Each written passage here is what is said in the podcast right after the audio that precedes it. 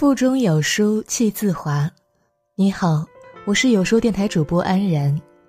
今天要给你分享的文章是：莫文蔚的腿，杨丽萍的背，许晴的臀刷屏过后，永远不要小看一个自律的人。成年人的世界里没有容易二字，但容易老，容易胖。总有人感激岁月不饶人，但有些人亦未曾饶过岁月。比如前几天凭着一张美背照片刷屏朋友圈的杨丽萍，你没有看错，就是那个跳孔雀舞的杨丽萍。照片中的人已经六十多岁了，她依旧在舞台上翩翩起舞，如诗如梦如月光，美得无以复加。又比如前段时间凭着一双美腿让无数人感慨的莫文蔚。已经四十八岁的她，在演唱会上穿了一身非常挑战身材的肉色连体衣。只见她腰身凹凸有致，没有褶皱松弛，配合着舞台效果，有一种仙女下凡的即视感。再比如《邪不压正》上映的时候，一并上热搜的许晴和惹火的身材。四十九岁的许晴体态婀娜，轻轻一趴，连荧幕前的女观众都被迷得七荤八素的。在九零后都忍不住嗟叹自己老了、拼不动了的时候，这些年纪上能给他们当姨妈、奶奶的人，还在仔细打理身体，身上没有一丝木气，脸上不见一点油腻。许多人纷纷感慨：“说好的岁月是一把杀猪刀呢？岁月只是磨刀霍霍向我们吧？”其实岁月从来都公平，只是那些被岁月饶过的人，亦未曾饶过岁月罢了。每一个人都知道莫文蔚的腿价值三千万，却不知道她为此流了多少汗水。许多人羡慕许晴四十九岁宛若少女，却不能像她一样管住嘴、迈开腿。人人都夸杨丽萍六十岁仍美如仙子，却鲜有人知道她美丽的背后是数十年如一日近乎变态的自律。即便已经达到世俗标准的功成名就。依然独自在冰冷黑夜的练习室里练舞，达到凌晨四点，从未改变。我们经常讲岁月从不败美人，可真正的美人都是通过对自己的严苛来打败岁月的残忍。这世上没有人能够随随便便成功，这个世界总在偷偷奖励自律的人。自律和不自律的人生真的天差地别。在知乎上曾有人问道。你见过最不求上进的人什么样子？点赞最高的答案扎心了。我见过最不求上进的人，他们为现状焦虑着，又没有毅力、践行决心去改变自己。三分钟热度，时常憎恶自己的不争气，坚持最多的事情就是坚持不下去。他们以最普通的身份埋没在人群当中，却过着那种最最煎熬的日子。你看。这短短几行字所描述的，不正是我们绝大部分人的生活状态吗？殊不知，人和人之间的差距就是这样拉开的。曾有记者问著名篮球运动员科比：“你为什么可以如此成功呢？”科比反问道：“你知道洛杉矶凌晨四点是什么样子吗？”凌晨四点的洛杉矶什么样子呢？满天星星，寥落的灯光，行人很少很少。当整个洛杉矶还沉睡在一片黑暗当中时，这个训练狂人就已经开始训练。十年过去了，洛杉矶街道早上四点的黑暗依旧没有改变，但他早已经成为一名有体能、有力量的伟大运动员。所谓的光辉岁月，并不是成功之后闪耀的日子，而是无人问津时你对梦想的偏执。凡是站在世人面前，经得起无数目光检验的人物。都必然凭借高度的自律，走过了那段不为人知、艰苦卓绝的岁月。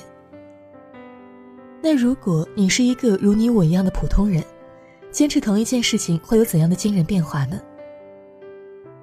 摄影师小野杰西曾记录下父亲生意失败后一同锻炼的那些日子。起初，杰西爸爸只能跑两步歇一歇，勉强跑完。六个月时间，杰西爸爸不仅主动竞跑，身体也越来越坚实健康。整个人看起来年轻了不止十岁，从阴影里走出来，变得自信并且开朗。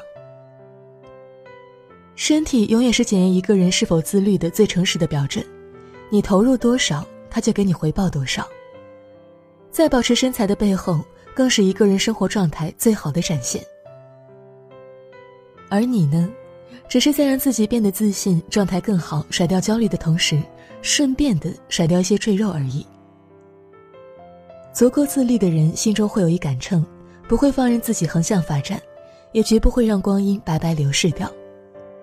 而你今天的日积月累，早晚有一天会成为别人的望尘莫及。你总认为自律很难，那是你不知道自律以后有多爽。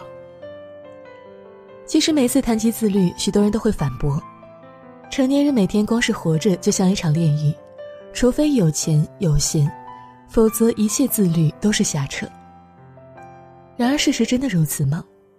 未必。你还记得前段时间跟港珠澳大桥一起上热搜的，还有背后的工程师林明吗？他每天早上都坚持从项目营地出发，跑到奇澳岛，来回十多公里。他说：“如果连跑步都不能坚持下来，那件世界级的工程还能坚持下来吗？”很多人用忙、压力大当借口，可有几个人真的比林总师还要忙呢？你还记得十年如一日被微商毒爱的倪萍奶奶吗？前段时间，倪萍默默的发了一组未修图，狠狠的打了那些蹭热度人的脸。被问到减肥秘诀的时候，言简意赅：没有捷径，唯有自律。其实啊，让人惊讶的又岂止她半年瘦了二十斤，在那些沉寂的日子里，她从五十二岁开始学画画，去写书，用笔墨和文字记录岁月的年轮。早已经达到专业水平。那些总说自己压力大的人，有几个真的比曾经亲历儿子顽疾、丈夫不愿治疗导致婚姻破裂、债台高筑近乎破产、以肉眼可见的速度老去的倪萍还大呢？还有，你还记得在中国诗词大会第三季总决赛上，犹如一匹黑马一举击败文学硕士的外卖小哥雷有为吗？他喜欢古诗词。等餐的时候他背诗，送餐路上他背诗，等红灯时他背诗，下班以后依然在读诗。那些每天躺在沙发上叫苦叫累的人，又有几个真的比来自湖南农村、三十七岁还没有找到老婆、每天风里来雨里去的外卖小哥日子更苦呢？太忙也好，太迟也罢，压力太大也好，生活太苦也罢，有很多不想做的事情。总能找到各种各样的理由让光阴虚度，但你要记得，这世间任何事情都可以蒙混过关，唯独不能欺骗自己。当二零一九以未来之名走到你我的身边，有多少人二零一八年初立下的目标，如今拿出来改改还能用？其实我们都知道，世界上是没有后悔药可以吃的。但每个人都有着后悔的事情，却只能安慰自己：“其实我本可以。”哎，算了吧。新的一年到了，希望你我都能从坚持读完一本书、坚持健身、控制好作息开始，做一个自律又自由的人。人生没有白走的路，每一步都算数。今天的日积月累，早晚有一天会成为别人的望尘莫及。希望我们到了五十岁、六十岁、七十岁，仍有底气说：“岁月不饶人，又如何？我，亦未曾饶过岁月。”好了，在这个碎片化的时代，你有多久没有读完一本书了？